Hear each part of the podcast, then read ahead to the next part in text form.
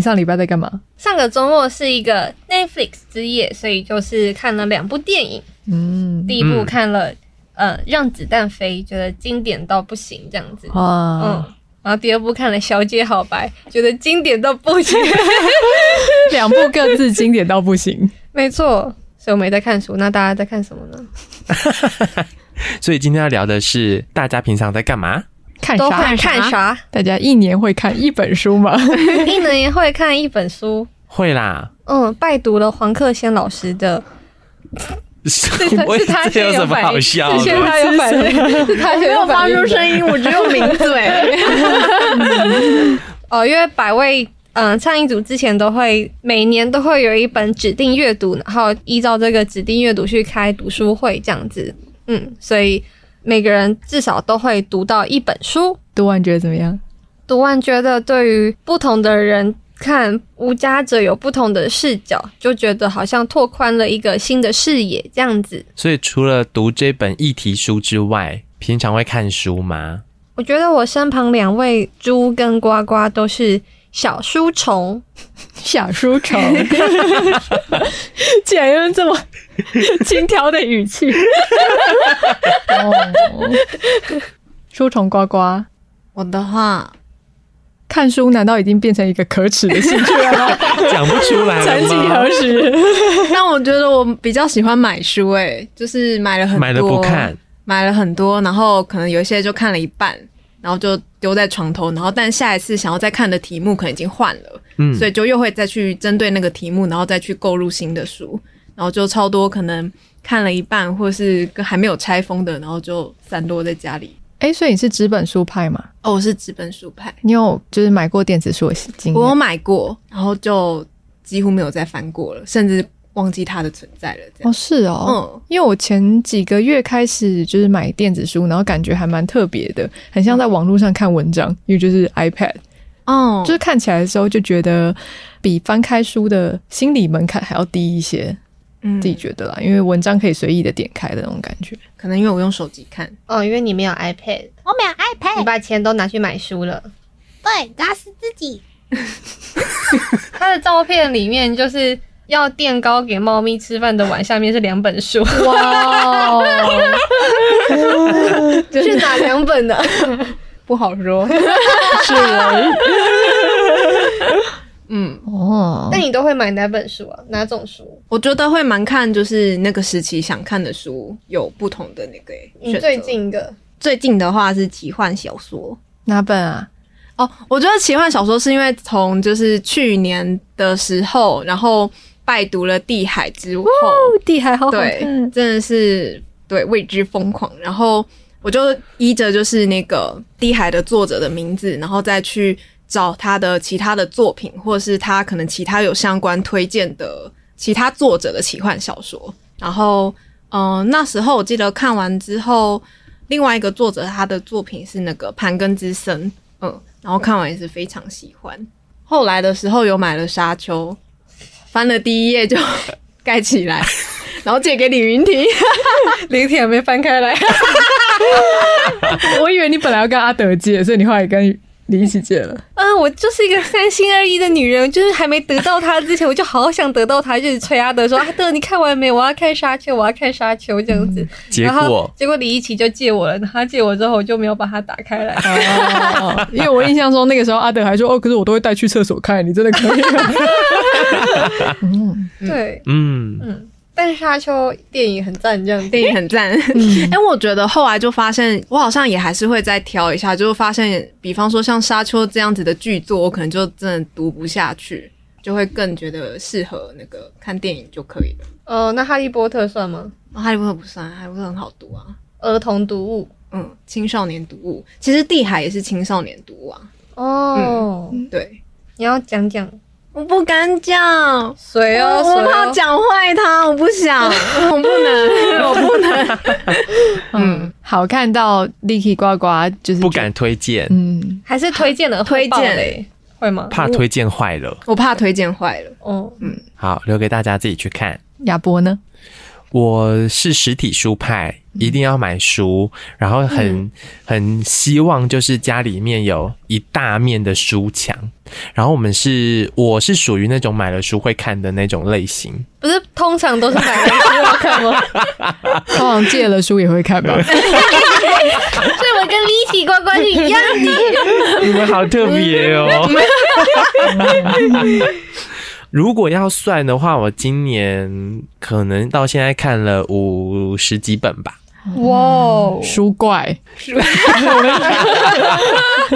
不是书虫等级了。嗯，没有啦，因为我觉得是因为我有一点点忘记自己。要阅读这件事情，然后就觉得好像看那个文字的速度越来越慢，然后就想要重拾这个阅读的习惯。后来就开始在节目里面会访书的作者，然后就觉得，诶，那透过这样的方式可以让我开始再重拾阅读，觉得是蛮好的事情。然后就会越读越多本，这样。嗯，今年目前五十几本，嗯，但都是跟议题相关的吗？不一定啊，其实我也看了蛮多绘本的。哦，哦，现在就要开始推荐了吗？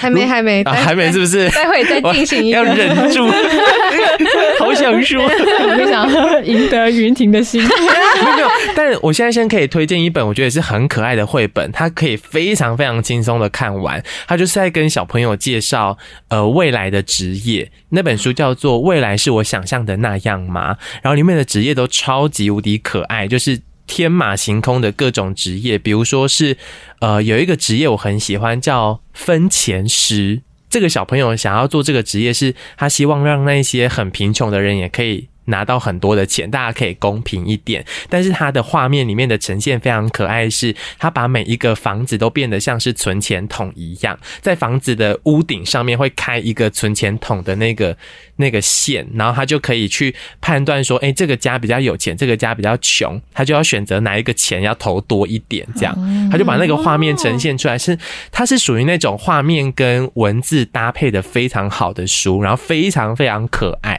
听起来还蛮像廖天丁，廖天丁？劫富济贫。吧？对不起，真是看他，他很单纯，他就是一对姐弟的对话，然后姐姐非常的实际，就是他想要从事的是兽医的工作，那弟弟就是天马行空，随便都乱想这样。哦，对对对，所以它里面其实讲了很多各式各样的职业。嗯，你刚刚讲分钱时，我想到古灵阁里面那个画面，你说那个妖精。在推着一车一车金币的分钱师，这样都不可爱不可爱，好贪婪好贪婪。嗯，嗯，我一年会看一本书以上，不止吧？就在自我介绍的时候都会说他是百位负责读书的人，对啊，嗯，可是。就是我哦，我觉得因为我们也有聊到说，就是做议题工作一定要读书吗？一定要读书吗？一定要读书吗？我不知道，因为一开始读书是我的，因为我小学的时候就是很常转学，然后转学的时候就是。进到新的班级都会非常的尴尬，那我自己还蛮喜欢，就是在一开始前几个礼拜跟同学不熟的时候，就一直去，就我会手背着，很像督学一样，然后就是去逛大家的那个书柜来评判，就是我新转到这个班级的人品味好不好啊？然后就挑几本书来看，然后就是借由看书来避免掉跟同学的社交。对，所以我觉得算是蛮早开始就是有读书的习惯的，这样。嗯，对，从那种什么儿童文学、青少年文学到那个校园文学，有些那个学校的书是那个爸妈就从家里带一本，所以也有什么保健圣经，或是 我不是教你，该不会是什么亲子教养类吧？要要有爸爸、富爸爸，要要这这类的书也会涉猎，这样在小学的时候，对，哦。所以做议题一定需要看书吗？云婷 better 啦，但我觉得在这现在说就是自己会看书，就是不知道为什么有种羞耻感呢？对啊，怎么会啊？就跟你去你去外面自我介绍说，我的兴趣是电影这样子，会不会有些人看不起这样子？哦，看不起吗？会觉得很客套，会觉得嗯，你这才不是这不是真正的兴趣呢这样子，是不是啊，猪？对哦，但有一次就是我们在大家同事们一起去吃饭，然后我就是要去排买咖啡，然后其他人不喝咖啡就等我，然后我就是在排队等咖啡的时候，然后买到咖啡，然后李云就跟我讲说：“你刚才在排队的时候在看书哎，哇塞！”然后我就瞬间觉得好丢脸，我从那一开始就觉得，这也是为什么我开始用电子书，我想假装自己在划手机。哦，但为什么是一个丢脸的行为？对啊，为什么会丢脸？明明看书就很正常。我我刚刚也无语言要说，明明看书就很正，很正，就很性感。我有穿着衣服看的。我在捷运上面看书，我会觉得有一点好像蛮做作的。就是如果都是在不认识的环境的话，我觉得完全不管，就是看书。Oh. 可是如果有认识的人，尤其是李云婷锐利的大眼睛，我觉得拿出手机抖音，哇，爽啊！这么好笑啊！通常压力好大。我没有那个意思，我就觉得这个行为很特别，这样子，我觉得我觉得很值得赞赏，大家都应该学习这个美德。边说边哭。嗯。不过，呃，做议题工作，你觉得到底要不要读书？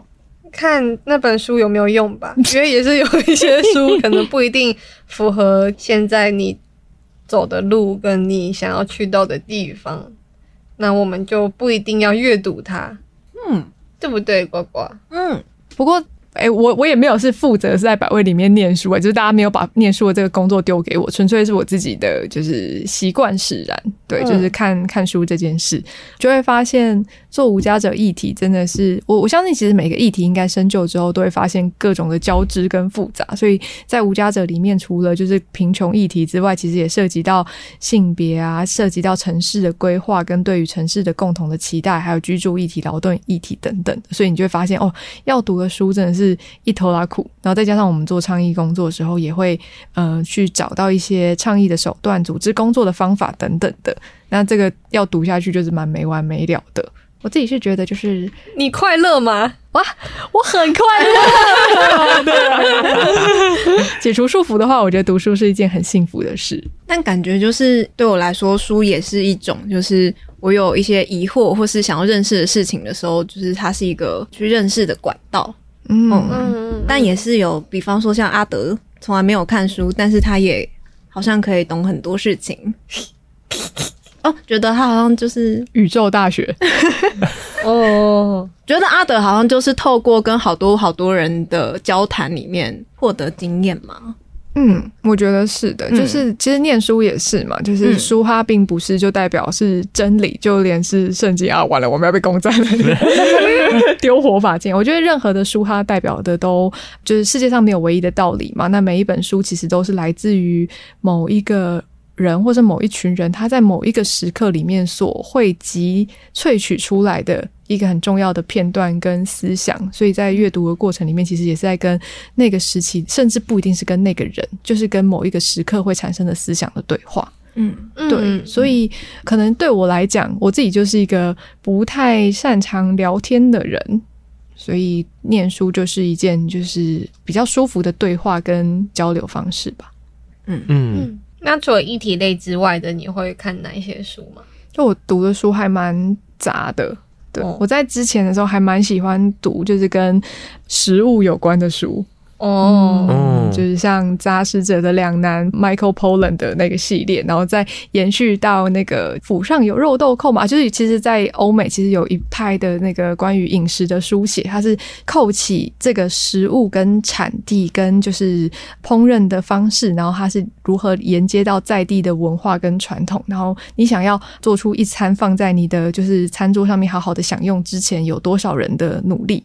对，所以有很多人就会去细细的爬书这些，无论是食材或是烹饪方式的历史，或者是影响全球的商业的结构的这样子的书籍。你都看跟人有关的？嗯，哦，前阵子也在读一些跟植物或是菌类、苔类有关的，哦，像有一本那个三千分之一的森林，他在讲苔藓。对，然后他就是在讲说苔藓它是如何看似渺小，可是其实是深深的刻凿在一个生态里面。它不用，它其实甚至不一定是生态圈的一环，它自己就是一个生态圈。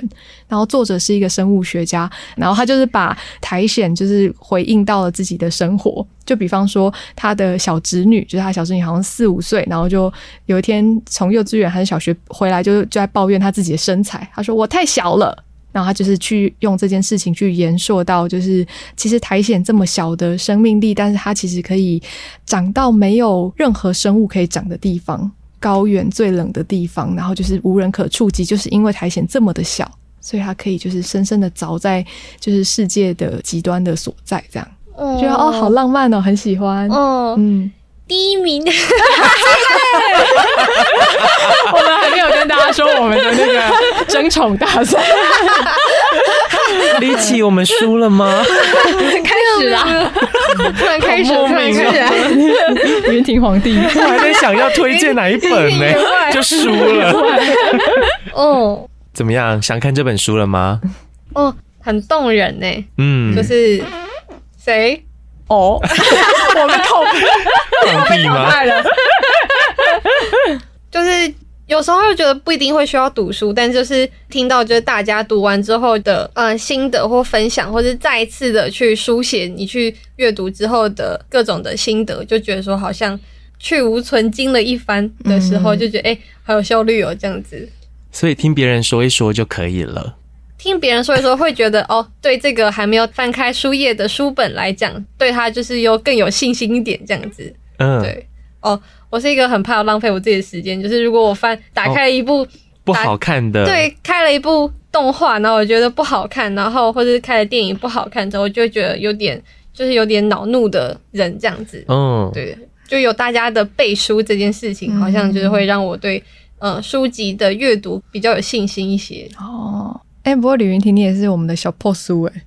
任何冷知识啊，因为我们之前那个员工旅游一起去屏东，然后 他是去屏科大吗？哦，屏科大。嗯，我们去那边就是参访的时候，然后那个园区的那个志工，他无论介绍哪一个就是野生动物，然后就问他一些问一些冷知识，像他都知道。对对，或是问说这个动物，猜猜它叫什么名字，然后李云婷都可以回答出来。嗯，嘿。对啊，你怎么知道的？你到底怎么知道？因为很强哎！因为我看电视，我也滑抖音，我还在我还在脸书干片也也算是一种阅读啦。但不小心就会留下一些就是不太重要、没有营养的东西，这样子。不会，那天就是我们的救星哎，因为我看那个导览员很想要垫垫我们这些看起来是抖起怂的人。哦，有哎、欸、有哎、欸，你知道吗？我知道，我只能没给我怪奇声声。没有，你要讲你的那个，我讲我说，你要讲你做评选这件事情。哦，对，就是今天，因为我作为一个一年只读一本书，但是我不会读其他书的状况之下，嗯、现在在录音的亚博、呱呱、猪这三位就是要开始进行一场说书人大赛。对，然后我就是作为就是现场这个不看书的人唯一的评委，这样我代表人民的声音，然后去看大家，去听大家是怎么去介绍这本书。然后如果你介绍的好的话，压力也太大了，我就会我就会就是给你一个好评这样子，荣誉大拇指，给你一个大拇指大拇哥这样子。书的类型是都都可以吗？漫画也是书嘛？嗯，那我们有几个比赛项目，第一个是。议题类书，对，议题类可以推荐什么书是吗？没错，大家来推荐云庭，就是云庭皇帝，云庭员外而已，云庭员外有。好，第一关是议题，议题类型这样，好好玩。议题类型哦，嗯，亚博要先吗？如果是议题类，嗯，我想一下哦，《喂鱼饭指南》算是议题书吗？好像不太算。你要解释给他，他在讲。我知道，我知道这本书。你的大舌头，那他算吗？他不太算。那个非虚构写作吗？对啊，因为他自身的自己的故事 啊，但应该现场在听节目的人们不一定知道。要不还是可以介绍一下。但如果是真的要很议题的书的话，我想要推荐的是文国士写的第二本书，每一个都是我们的孩子。嗯嗯，他是讲他在讲这个，感觉就不会吸引你看呢。老书了，老书老书，好烦哎！得失心都来了啦。李一起现在真的很认真，压力好大。对，昨天没有特别量身定做，我们我们还有我们有好几关，我们有好几关，临时接到任务，对对对。好啦，其实就是在讲他在成仇儿少家园担任生活辅导员的故事，然后里面的话都是他服务的过程里面的一些看见。那，哎呦，要怎么推荐啊？我想一下哦，好好玩，好好玩哦，嗯。因为觉得这个应该可以先讲到文国是他自己的一个背景，是因为他的父母都是精神疾病经验者，所以他从小最渴望的就是。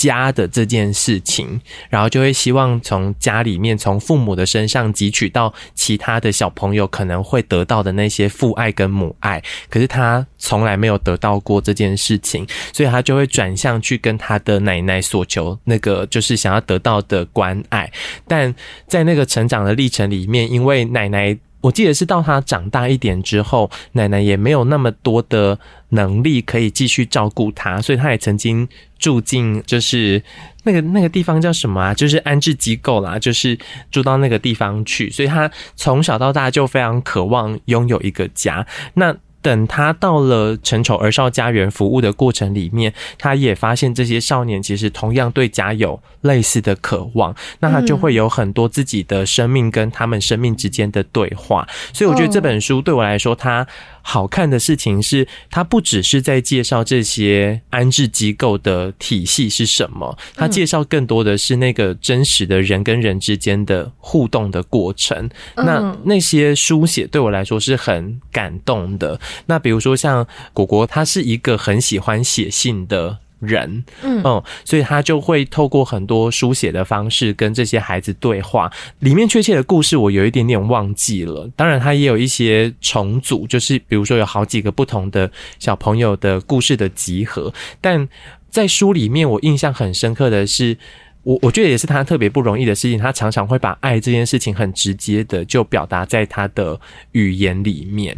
比如说，他遇到了一个小朋友，他在来到成仇儿少家园之前，他其实也住过很多不同的安置机构，那没有任何一个安置机构适合。这个小朋友，那来到了成仇儿少家园的时候，对于果果来说，他就会很希望可以接住这个小朋友的各种状态，然后帮助他可以跟这一些也是安置机构里面的少年，可以有比较良好的互动，或者是可以有比较稳定的就学等等的。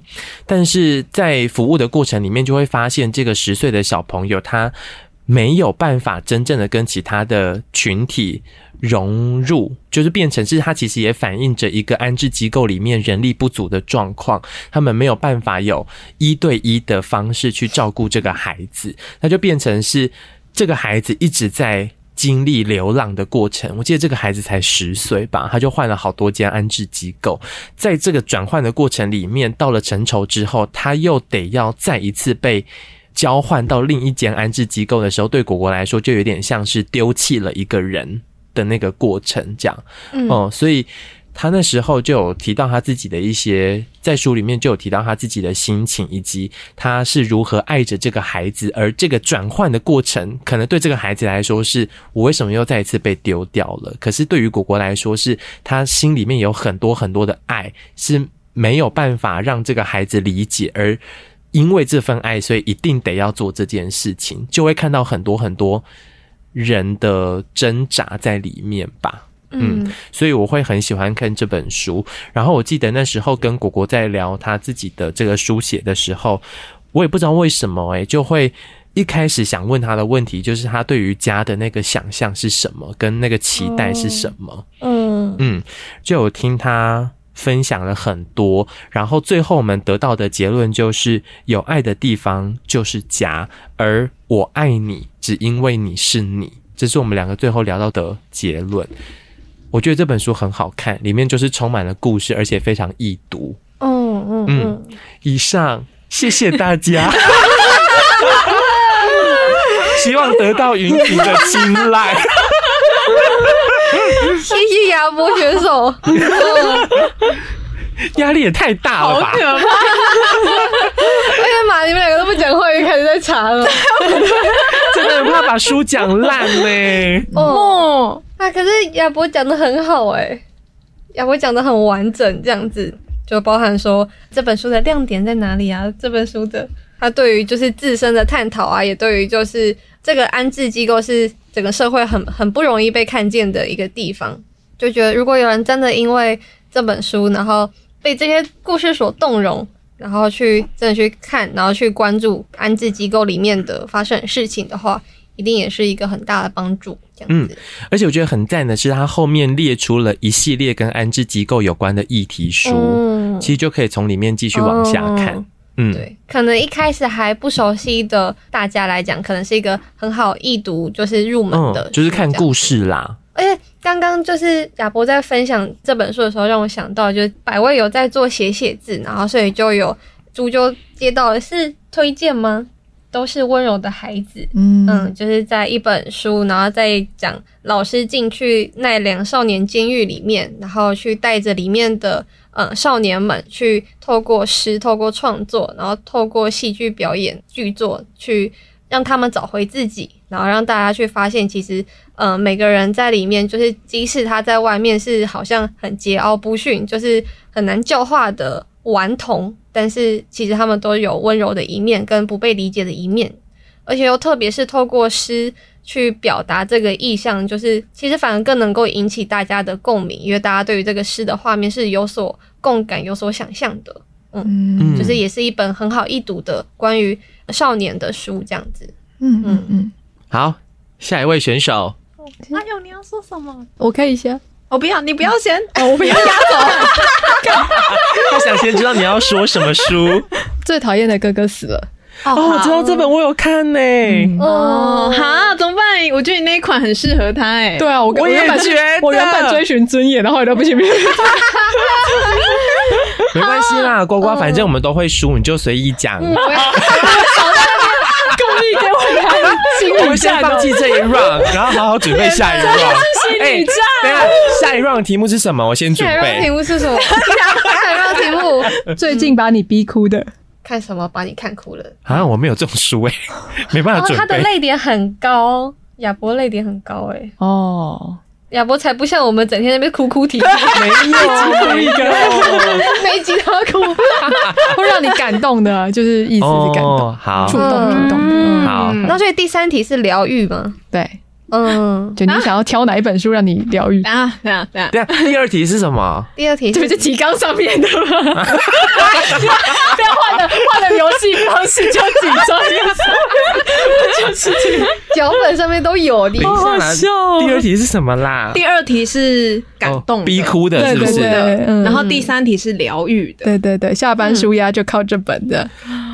好啊，那我现在要把这本丢出来吗？那等一下，你你写了《魔戒》，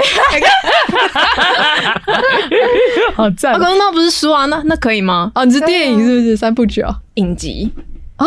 他现在有出影集，现在才出到第二集，先不要看，先不要看。Oh my god！哪里出的？HBO 还是哪里？我在风铃网上看的。Oh my god！Oh my god！这有需要剪掉吗？好丢脸，好丢脸。好好，哎，如果下面是可以讲其他的话，我现在就要。现在是一题，第一题还在一题，第一题还在一题。好，靠近麦克风哦。好的。好难哦，请开始。我就那个很随我心的介绍这样子，嗯嗯嗯。虽然还是有一点点紧张，然后我再看一下那个博客来的小抄这样。我要。推荐的是，就是但前几集就是阿勇也有推荐过的《佩里情人》。嗯哦，对，就是我觉得那个这一本书书的话呢，它就是叔叔，叔叔，你他妈的叔叔。嗯，这本书书就是作者他就是呃去那个。访谈了，就是不同几种不同类型的那个，就是呃，在社会上被视为不是正常的身份的孩子，呃，家庭家庭，嗯、呃，比方说可能有听障的人，然后或是侏儒。或是呃唐氏症宝宝之类的，我这样介绍是很糟糕，但是 啊，我看博客来上面写，他不是还有还有博客来的简介，好夸张，淘汰，天啊，这作弊耶，不是吗？老师，老师还有他还有其他的吧？我记得有什么遭奸成韵，还有哦对，但那在下集，但因为我还没读到下集，oh. 对，我只有在上集的部分，嗯，哦，可是我觉得当初就是这也是在朱刚勇的推荐里面的时候，然后就是想说，哦，他也是这两本书有够厚，然后就决定先买一本上集来看一下好了，对，然后就觉得哇，好迷人哦，里面就是、嗯、呃，它里面有访谈的过程，里面就是像是听障的人士好了，我觉得他，我呃我我不是不是。呃，我觉得截取好像有人在录音间吐了，紧张的要命。看，我觉得迷人的地方在于，就是呃，像他也讲到，呃，听障它是一个疾病，还是它是一个身份？如果是一个身份的话，那对有些人来说会觉得那是一个。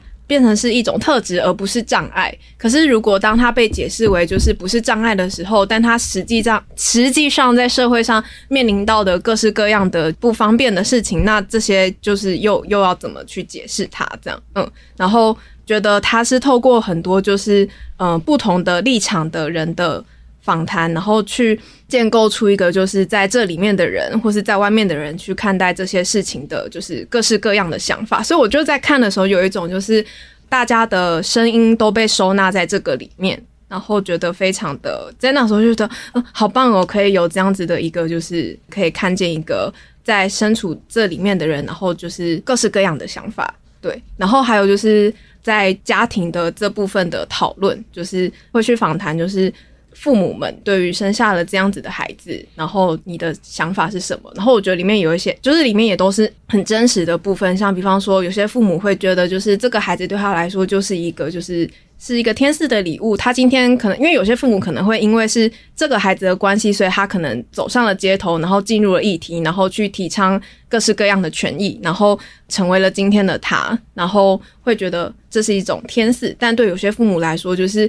确实，在就是抚养这些孩子的过程里面，也很真实的遭受到很就是可能有孤独的时候，然后也会有无助的时候，然后嗯、还有就是很多很辛苦的时候，就是比方说可能没有办法跟孩子沟通，或是好像永远找不到那个可以跟他们就是真正找到沟通或是连接的方式，所以在这个时候也会非常的气馁。然后就就这些东西，我觉得就是很真实的被呈现在在收纳在这本书里面。然后那时候看到时候就觉得。我觉得那种那种感觉是有一种觉得心里面有一种很疗愈吗？然后或是很舒畅，就是有一种我觉得我的世界被拓宽了的那种感觉。嗯，对。然后还有一个就是作者本身他是同志，然后在这个过程里面，他偶尔他也会就是夹杂他自己在这个同志过程里面的他对于自己的身份认同的历程，然后跟他父母的关系。然后我记得好像是他原本跟他的父母也是因为同志的这个身份，所以就是处的不太好。然后在这个在他做的这个访谈然后的过程里面，然后也也渐渐的去认同了自己，然后也原谅了父母。然后就这件事情就是我特别的觉得就是跟。自己在百味做那个议题的时候的感觉很像，觉得就是，虽然很多人都会觉得，就是我们在为无家者做服务，好像是在帮助他们，然后是很有爱心。可是，一方面就是我好像也是透过这件，就是在那个议题里面，然后去回回顾自己的过往，然后觉得过程里面某种程度上，我就会很难说，就是我帮助了人家，因为我觉得有一种是。我自己会蛮在这个议题里面呢，就是也去梳理了自己的的生命，这样是这样子的。我简介完毕了，你做的很好，你讲的很好啊，你讲的好棒。刚刚遇到我指甲线已经抠到了皮肤嗯，这个游戏太逼人了，太逼人了，太累了。因为其实我有看过《背离亲缘》。嗯，然后那时候也是，其实一开始就会不知道为什么要取这个名字，因为你说他被离亲了，可是他明明在追寻就是孩子跟呃父母之间的那个关系怎么去看待跟互动，然后后来就是自己在回味的时候，又想说，哦，我现在有点忘记了，就是作者怎么去看待这各种不同的声音，但就是也也因为有各种不同的声音都收纳在这本。书里面，所以就是也也保留了一定的空间给大家做判断，然后跟就保留了这个空间给大家这样子，嗯，然后一起的分享，我觉得很真诚。不要再点评了，每个都要。好，下一个。针对云庭员外，我想要推荐小的，想要推荐这一本小当家，就是一个日本的作家写的《最讨厌的哥哥死了》。我觉得这是一本，就是他好像其实完全没有要讲述任何的议题，然后呃，书名也有一点耸动，就会有一种就是是悬疑小说嘛，然后还是或是会抖出一些过往的非常嗯可能黑暗的回忆等等的。对，嗯、但他其实呃以一个非常日式轻描的手法去书写作者他非常久没有联系的哥哥，然后上一次在就是见面的时候是他在母亲的丧礼上。然后哥哥可能就是吵着说，可能要呃啊什么时候可以分遗产啊，或者是怎样之类的，然后就非常生气的，就是骂了哥哥，然后之后就再也不跟他联络。那在前一阵子的时候，却接到了就是警局打电话来，就说哥哥就是过世，然后你是他最亲近的家人，要请他去做就是后事的整理这样。然后他去的时候，就其实慢慢的借由遗物的整理，然后还有跟那个哥哥的前妻就是一起合力就是去处理，因为哥哥其实带着一个孩子。子对，然后他们也要陪伴着这个孩子，然后让他到就是前妻的家里可以继续的生活，然后就透过这个点点滴滴的搜集，慢慢的去看到，在他眼里讨厌的、不负责任的，或是总是那个别人注目的焦点，也因此被冷落的那个哥哥，害自己被冷落的那个哥哥，他其实更立体的样貌是怎样？这样，就是有一段是那个他他们后来就发现哥哥去申请那个低收入户。然后在日本，其实呃，我印象中之前在交流的时候，他们有提到，就是去申请低收入户的人其实蛮少的。因为对于日本人来说，如果被认知到有这个身份的话，他们很担心被其他的无论是亲友或邻居知道，然后这是一个丢脸的身份的展现。这样，对他们觉得极尽的隐瞒或极尽的就是避免这件事。他们发现哥哥在生前其实有去申请低收入户，于是这个作者就跟这个前妻他就有一段对话，就是说哇。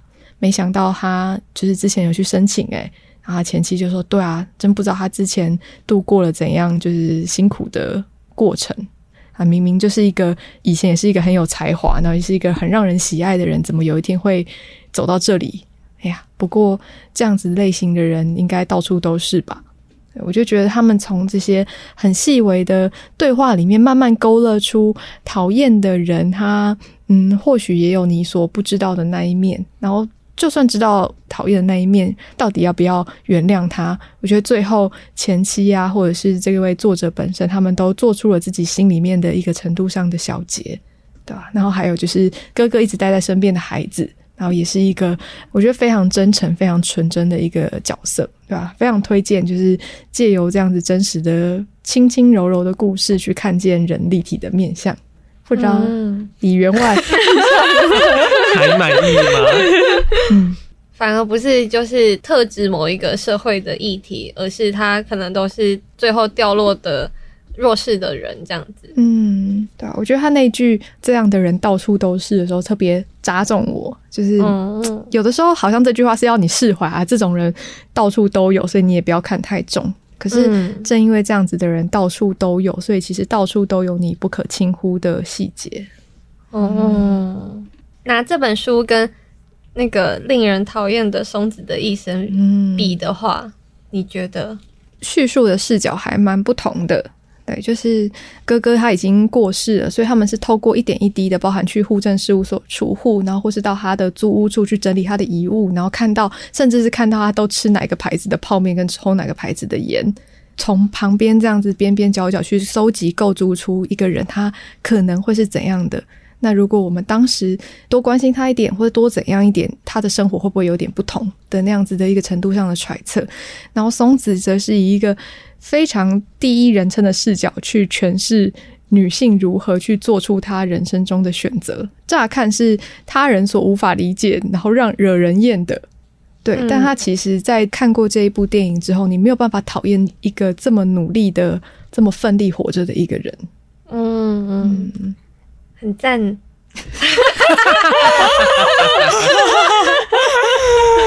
我觉得很赞啊。谢谢。第一回合，第一回合，咚的，看吧，自己想这个游戏为难了。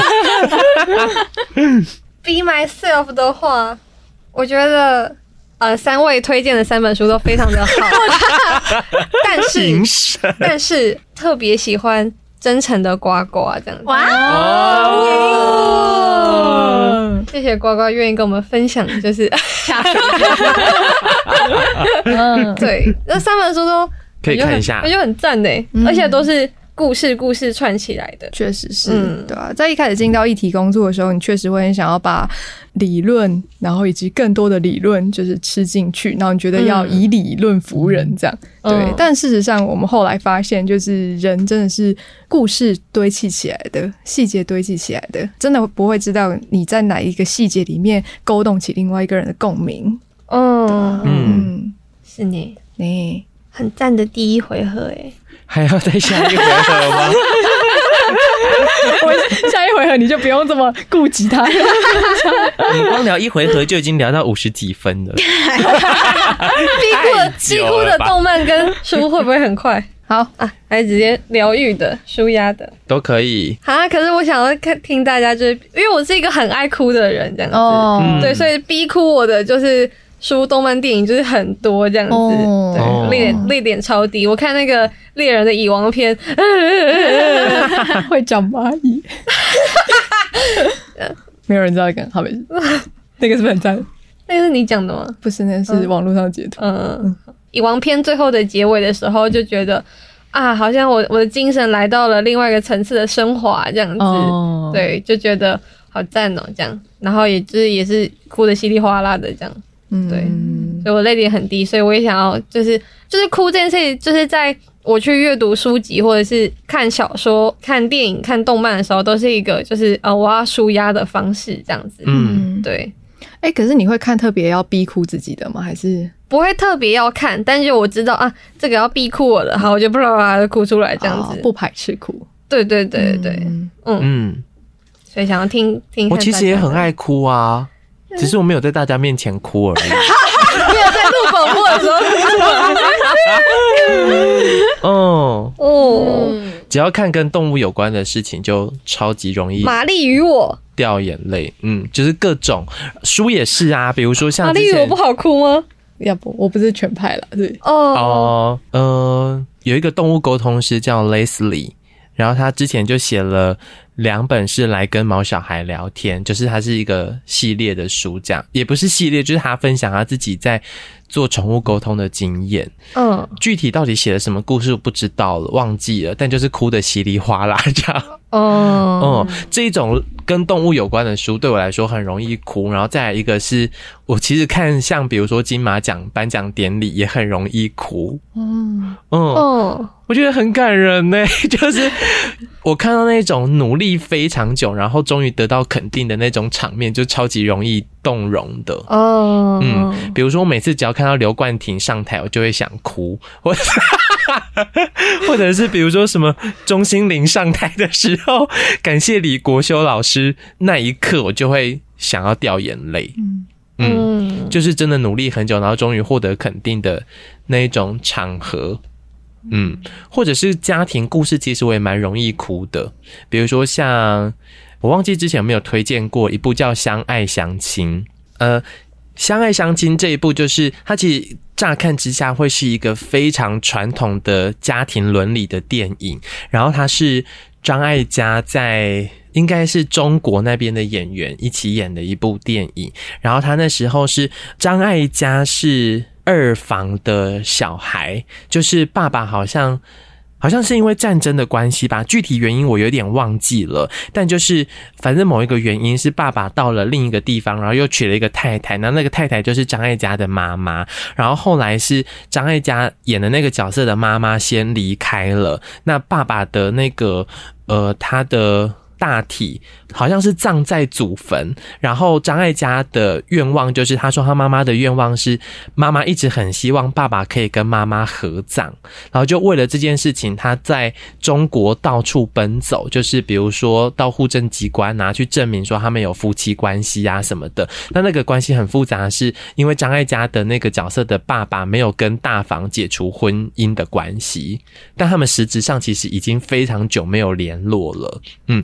然后就变成是他们在那个家庭的关系里面有一点纠结，就是张艾嘉一直期待把那个祖坟迁到跟他妈妈的那个位置合葬，但是大房又一直不愿意放这样子。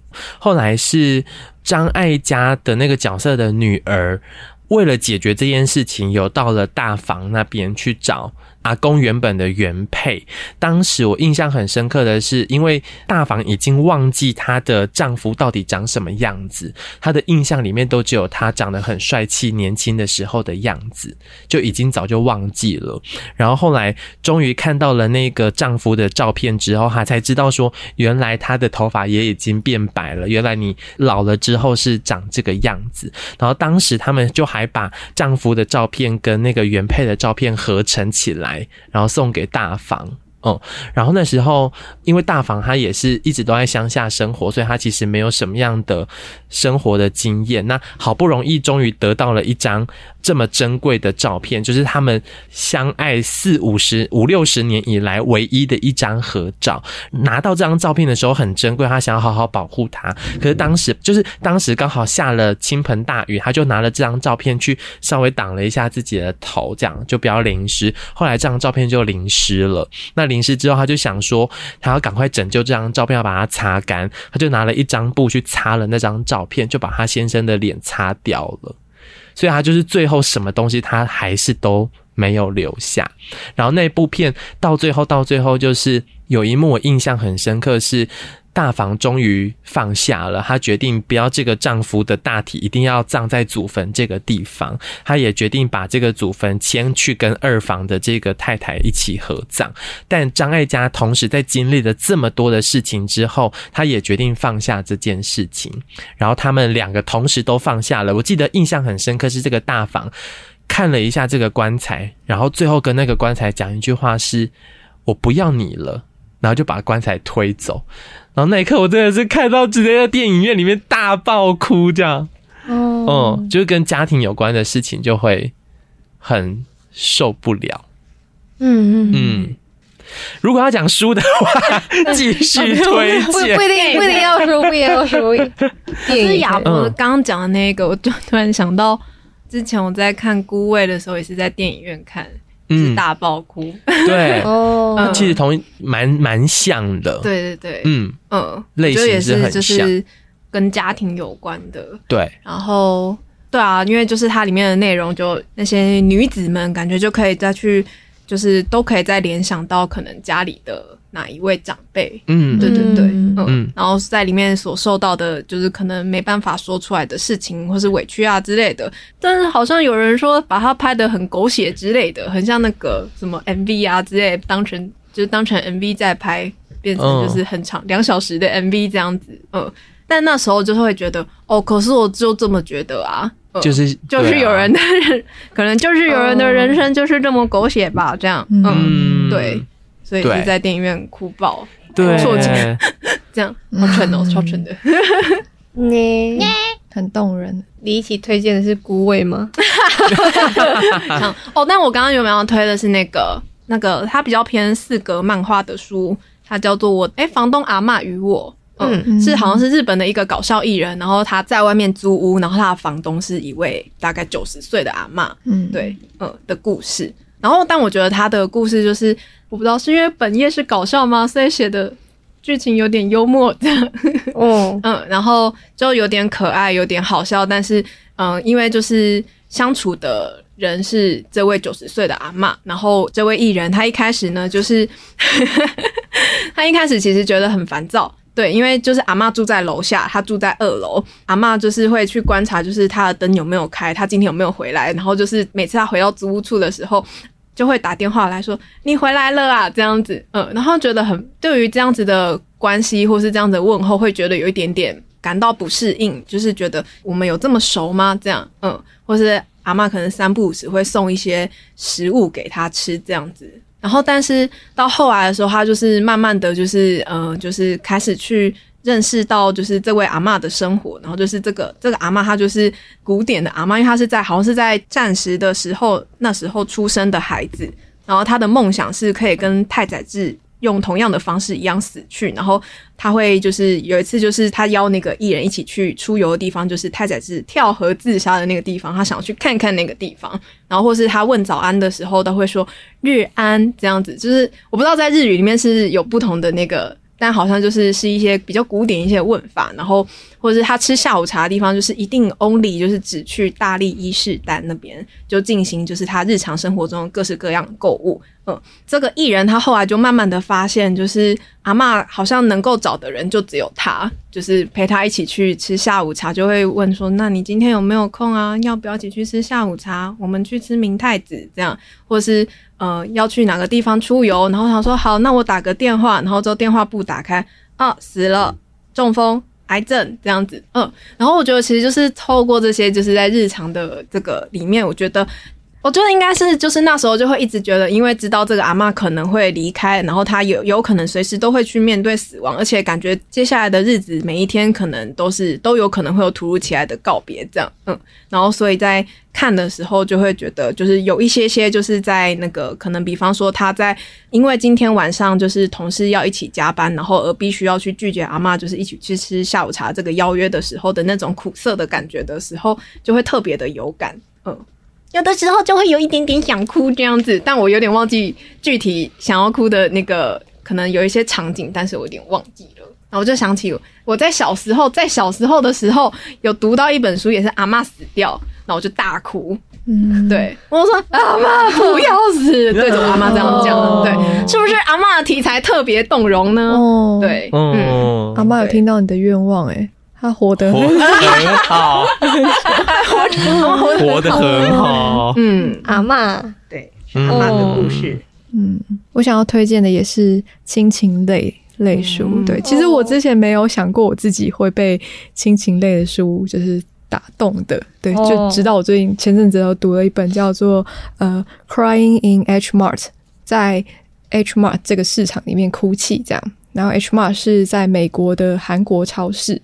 这个作者是一个独立歌手，叫做 Japanese Breakfast，嗯，日本早餐。然后他的呃，他在写他跟他妈妈之间的故事。然后他妈妈在之前的时候其实已经癌症过世了，所以他写的其实是一个他在回忆他跟他妈妈之间的那个相处的过往等等。然后他的妈妈是一个韩国人，然后呃，他的爸爸是美国人。他的爸爸到了韩国工作之后，和他妈妈相识，然后两个人在一起搬回了就是美国去居住，这样。啊，他的乐团 Japanese Breakfast 很酷吧？他的意思就是想要故意的去混淆，嗯、就是有点像是你们这些老美看到我们的时候，都觉得我们是日本人。其实我们是 Jackie Chan，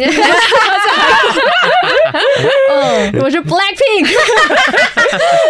嗯，对，就是他，就是很很会很有趣的一个人，这样对。然后哦，所以他自己其实就是呃，除了混血之外，他从小就是在美国生长，所以也享受着就是美国的那个所谓自由的气息。然后但一边的也感受着跟韩国之间的连结跟文化。就他的妈妈都会很坚持，就是要带他去韩国超市，就去 H Mart 里面买东西，然后。去吃里面的就是传统小吃，而且他们家会特别买一个冰柜，就是要装那个泡菜。他妈妈会自己做泡菜，这样。嗯，对。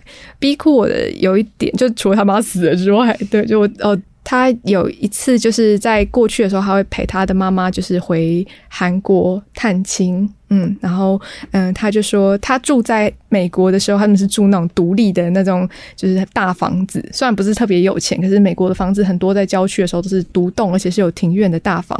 然后但是回到韩国之后，就是那个呃，他的外婆，然后他的妈妈的妹妹、姐姐都会住在同一间公寓里面。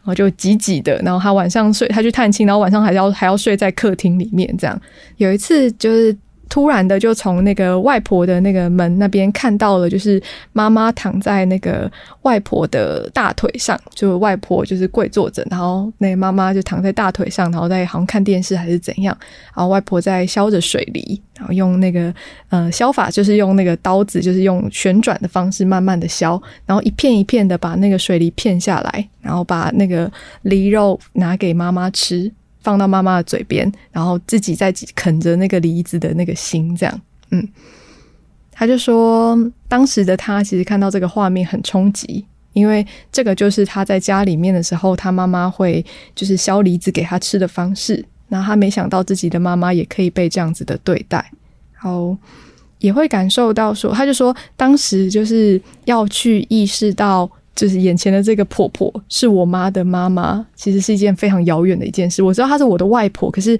她其实不知道那个妈妈跟女儿之间的关系，其实也是存在在她的妈妈的生命里。她不是一出生就是一个大人，就是一个强势的母亲的过程，其实非常的动人啊。然后也包含他们彼此之间的文化的那个相创，跟因为她就是在美国长大嘛，她妈妈就是一个从小在韩国长大的人，这样。然后。嗯，他他有一次长大，好像大学的时候，他终于可以跟他妈妈就是聊天。他之前经历过一段很长的叛逆期，这样，他就是跟妈妈一直吵架，会甩门啊，这样之类的。嗯，他的妈妈终于有一次可以跟他好好聊天完之后，主角就说：“哎、我真的是觉得这样子能够一起聊天真好。”然后那个妈妈就说：“哦，对啊，我后来想想，应该就只是我还没有遇过像你这样子的人吧。”就是一个文化如此冲击，然后一个如此未知的一个存在，所以我不知道怎么跟你相处。嗯嗯，以上。嗯，这段就别比了吧。嗯，三个都看，都看，都看。嗯哦，我最近哭的一部就是动漫，叫那个紫罗兰的永恒花园，这样子。嗯嗯。然后他就是一个战争机器，他长得漂漂亮亮，但是一个战争机器，然后杀人不眨眼，不留情面，然后也不懂就是怎么跟人际沟通，去理解对方的情感是什么的一个女生这样子。对，然后后来就是遭遇了各种事件，然后他最仰慕的人就是离开他了这样子，然后那个人就离开他前就是留下了一句就是我爱你这句话这样子，但是他就是因为从小就是。就生活在战场上，所以他其实不知道大家的不知道这句话的意思是什么，对，完全感受不到。但总觉得这句话对他来说很重要。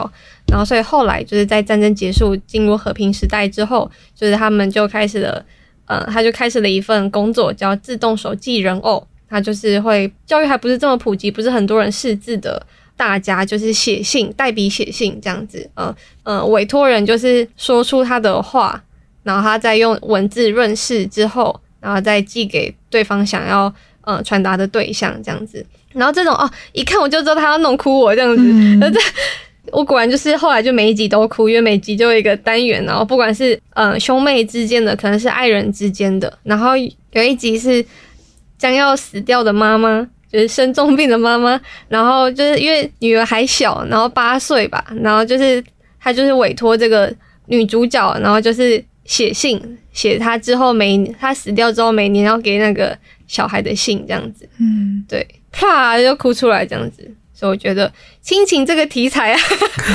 我觉得亲情这个题材实在是要了命，要要我哭啊，就是、就是要我哭这样子，对，嗯，嗯，欸、你刚刚你讲的那个剧情跟葬送的福利点也有一些相似。葬送的福利点是什么？嗯，哦，他在讲一个勇者团，就是有那个勇者神父、矮人跟精灵，然后他们一起去讨伐了恶魔之后成功。嗯、他的故事一开始就是他们讨伐完，然后回到了王国的故事。嗯，对，然后他们一起一行人就是很快乐的，就是庆完功之后，想说，哎、欸，隔几天就有那个流星雨。所以他们就一群人去看流星雨，看完之后啊、呃，就觉得好感动啊，五十年一次这样。然后这个时候妖精就想了一下，就说：“那不然我们再约下一次看啊？嗯、对啊，这个点好像没有特别的，就是吸引人，我们到高一点的地方山上去看吧。”对。然后这时候人类的神父跟勇者就沉默。五十年后，嗯，就是他就说：“嗯、哦，芙莉莲的那个时间观果然跟我们不一样啊，因为他是妖精，他是就是长生不老的这样。”嗯，然后过了五十年、几十年之后，勇者跟神父确实就因为是人类就过世了。然后芙莉莲就在那个，就是他的外形完全没有变，就是一个妖精的样貌。所以他对于那个人的爱呀、啊，或是那个奋斗，其实很无感，因为他的时间非常非常的多。这样，嗯嗯。然后接下来他就是踏上了那个一路的去看他以前的伙伴们，在他们临死之前去看他们，然后想要完成他们的愿望，然后跟就是。呃，一路走在不同的旅程里面，但都是看这些伙伴们曾经看过的风景，这样。嗯嗯嗯，去把它追寻回来的感觉。嗯，好看诶，推推。哦，嗯，舒压啦，舒压，不用不用讲了，只要讲。出讲一个就好了。舒压，睡魔，魔戒，你有看睡魔？啊，睡魔，哎，等一下，厉害，他花两天追，对，两天，一天看五集，很好看，好舒压，好舒压。嗯，因为我就很喜欢一些那个神神话的题材啊，嗯，然后，那你应该很喜欢漫威啊？嗯，我觉得不太一样。好，它里面的神比较，哦，我不喜欢英雄。哦，嗯，对，漫威应该是英雄吧？魔界有英雄吗？魔界以目前的影集来看，它因为它现在才出两集，嗯，我觉得魔戒的话是因为第一集它的那个风景好美哦，好适合大荧幕看。他们有回到纽西兰拍吗？啊，是说我没有看过魔戒。他没看过原版的，我没有看过原版的。原版你说小说还是电影？电影、电影、小说我都没看过。嗯，嗯，就是只有以前在家里，然后偶尔看一下。因为我觉得在小时候看到魔戒的时候，觉得好像 always 在打打杀杀，的战争，always 半兽人，对啊，对。然后所以就一直对他没兴趣。然后但是，呃，看到就是这个影集的时候，然后就是各式各样的矮人族啊，或是毛脚族啊的那些出现，然后在各自生活的地方，那个场景。哦，每一个都觉得好漂亮，好厉害哦！嗯，对，全新的世界哦，对，因为它好像是二创，然后是那个是魔界之前的故事，嗯、就是想要聊人传说，不是他想他要讲的是戒指是如何被打造出来的，所以在那个时候是还没有魔戒的。精灵宝钻，你讲的我全部都没看过，你们要对一下。嗯，魔戒舒压。哦，舒压。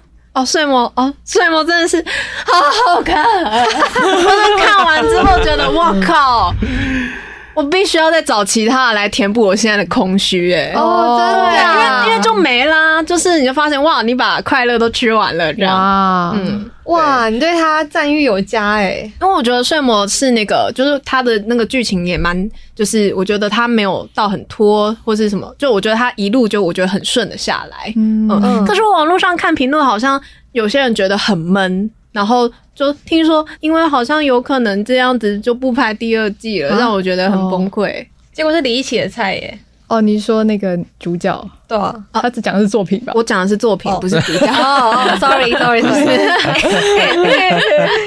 哦，嗯嗯，Blue Giant，一个爵士乐漫画。他在讲一个高中生，然后本来是一个就是篮球队队员，这样就是篮球社，就是臭臭帅帅的这样。然后，但是他的朋友就是非常喜欢爵士乐，有一天就拖他去听了现场，就他就迷上了，然后他就一个人去买了那个萨克斯风，然后每天都在合体练萨克斯风。嗯，然后他就吹得非常的大声，然后因为就是在合体完全没有人这样，然后后来他的就是有点像才华嘛，或者他热情就被就是可能附近的小酒吧或者是那种乐器行老板就是说啊，那你要不要去我们的酒吧表演一下？就他就是也是用在合体吹的方式在酒吧。然后，然后周围就旁边就有客人就很生气，就说我不是在酒吧听这种吵死人的爵士乐下去这样，然后叫他下去就很难过，就觉得我管是个没有才华的人，是个废物。然后，但是后来那个酒吧老板就再把他请回来，然后就再请他吹一次。然后就是因为爵士乐里面有非常多的乐派，他的乐派应该是属于就是咆哮派的，就是非常的大力的。因为人家就问他说：“你到底为什么喜欢爵士乐？”因为爵士乐就是高中生之间就会有点显老或者是显成熟、嗯、大人感。这样他说：“因为爵士乐是充满热情的音乐。”对，他就是把你的生命整个就是借由乐器，然后借由这样子即兴的演奏，这样把它喷放出来。然后他在那个酒吧里面就是，然后那个那个老板就在幕后就在幕后就掉泪，就是狂哭。然后他就说：“我就是想要在自己的酒吧里面，就是有这样子的演奏者。可是因为酒吧就是一个很就是所谓的附庸风雅的这种地方，所以大家就是讲求要叮叮轻轻柔柔，像星巴克那种就是爵士。”水晶音乐吗？不是，好看，好看，好看，而且他的那个在 Spotify 上面还有他的歌单哦，但搭配起来很过瘾哦。Crying in H Mart 也有歌单，我真是哭到死掉了。你的那个 Blue Giant 是在哪里看的？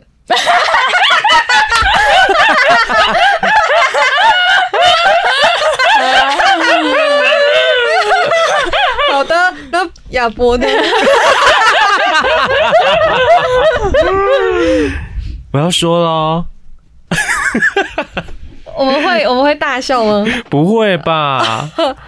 但我最近最爱看的舒压的影片是《康熙来了》的片段，很好看呢。虽然他在二零一五年已经停播，可是到现在看还是觉得很好笑。哦，谢谢我爱猫大的剪辑。它 都剪成十五十五分钟，就不是一集的这样的长度，是不是？有时候更短，可能八分钟、九、嗯、分钟这样。精华片段，对对对对对，有个特别的主题这样子。对，就会有一些很好笑的、啊，比如说最天兵的妈咪，然后就会就是比利特辑，然后就会听到很多比利很白痴的事情，就会很好笑。哦，嗯，接在爵士乐后面。继续接在漫画人。后面，有那种低俗的感觉、啊，因为因为盗版狗，